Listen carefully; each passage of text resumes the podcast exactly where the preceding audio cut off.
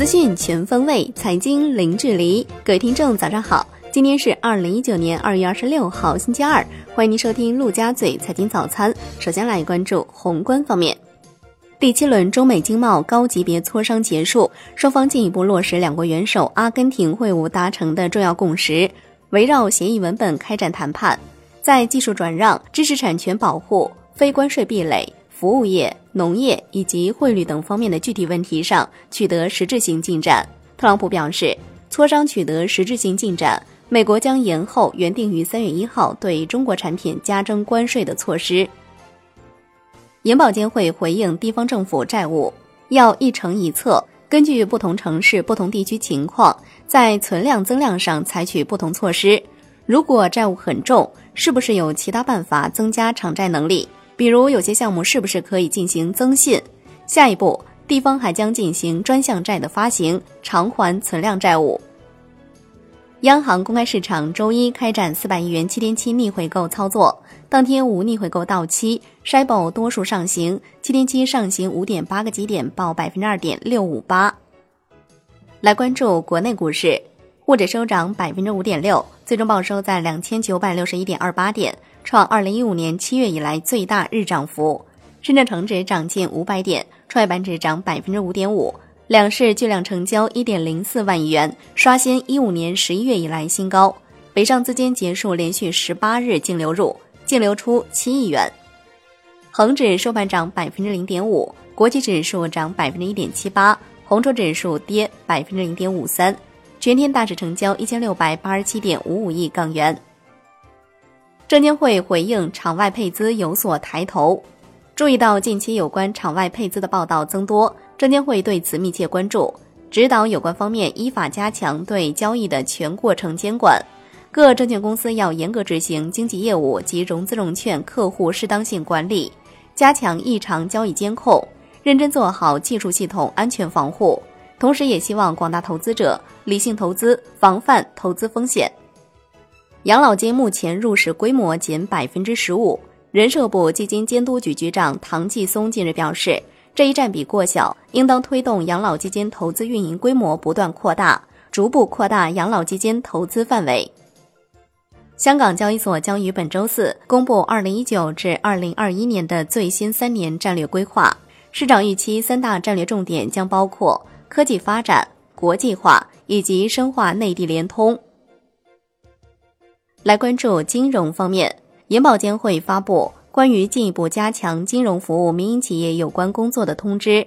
加快商业银行资本补充债券工具创新，通过发行无固定期限资本债券、转股型二级资本债券等创新工具补充资本，支持保险资金进行投资，加快研究取消保险资金开展财务性股权投资行业范围限制，规范实施战略性股权投资。抓紧建立敢贷、愿贷、能贷的长效机制。商业银行要于每年年初制定民营企业服务年度目标，在内部绩效考核机制中提高民营企业融资业务权重，加大正向激励力度。商业银行贷款审批中不得对民营企业设置歧视性要求。银行保险机构要综合运用增资扩股、财务重组、兼并重组或市场化债转股等方式。帮助企业优化负债结构。银保监会表示，银行保险领域的野蛮生长现象得到遏制，要继续加大力度处置银行不良资产，同时控制新增不良资产，继续紧盯房地产金融风险，对房地产开发贷款、个人按揭贷款继续实行审慎的贷款标准，特别是带有投机性的开发贷、个人房贷，要严格加以控制。配合地方隐形债务处置以及处置地方国企高杠杆问题。银保监会表示，截至目前已签订债转股协议金额超过两万亿元，落地金额六千二百多亿元，金融风险从发散状态转为收敛状态，使得更多金融资金脱虚向实，流向实体经济。银行业总资产的增速从过去百分之十五左右回落到近两年的百分之七左右。银行业金融机构各项贷款占资产比重已回升至百分之五十三点九，空转资金明显减少，新增票据融资不排除个别出于赚利差而进行套利，正对票据套利加强检查，发现问题将采取严格处罚。来关注楼市方面，万科郁亮表示，中国城镇化进程空间巨大，目前已经进入第二阶段都市圈，房地产仍然有发展空间，但这并不代表未来仍能靠这口饭活下去。面对高度的不确定性，二零一九年万科应该摒弃一切投机侥幸心理，跳出路径依赖和牛市思维。来关注国际股市。截至收盘，道指涨百分之零点二三，标普五百指数涨百分之零点一二，纳指涨百分之零点三六。欧洲三大股指集体上涨。来关注商品方面，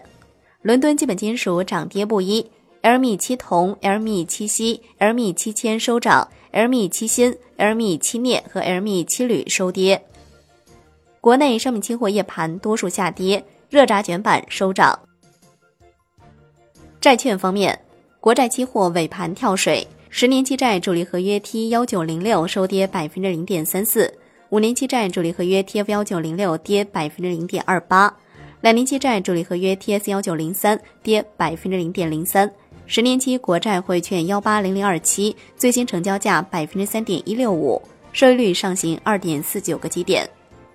最后来关注外汇方面，在人民币对美元十六点三十分收盘价报六点六九四一。人民币对美元均价调升二十个基点，报六点七一三一。